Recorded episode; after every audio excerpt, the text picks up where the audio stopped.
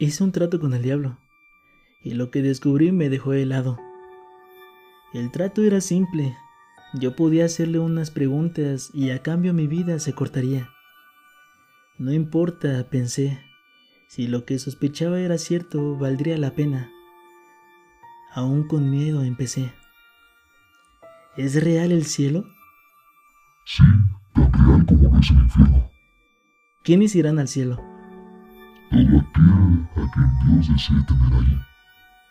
¿Le temes a Dios?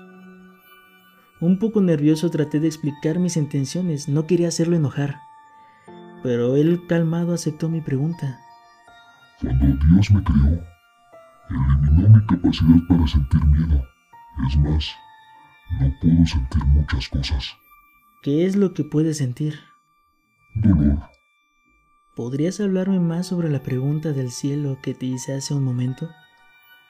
el cielo está abierto para todas las criaturas de Dios sin excepción. Entonces, ¿tú también puedes entrar al cielo ya que eres una creación de Dios? Mm, podría, ¿Por qué no lo haces? porque cometí el pecado más ofensivo y sé lo que Dios, mi Padre, debería hacer.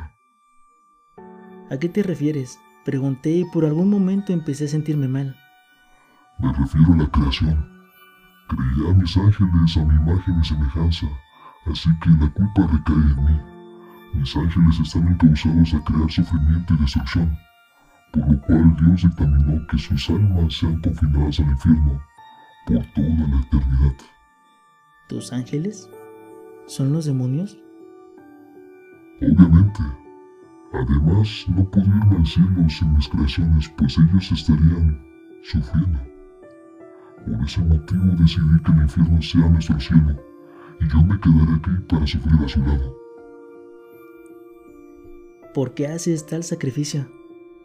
Los ángeles son más cercanos que un hijo. Muchas gracias.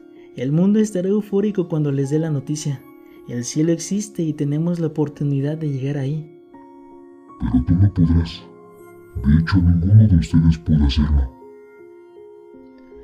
Mi voz se tornó temblorosa, pero pude decirle, no fue eso lo que dijiste. Sé lo que dije. No entiendo. A diferencia de los animales y las plantas de este mundo, ustedes no son una creación de Dios. Son una creación mía.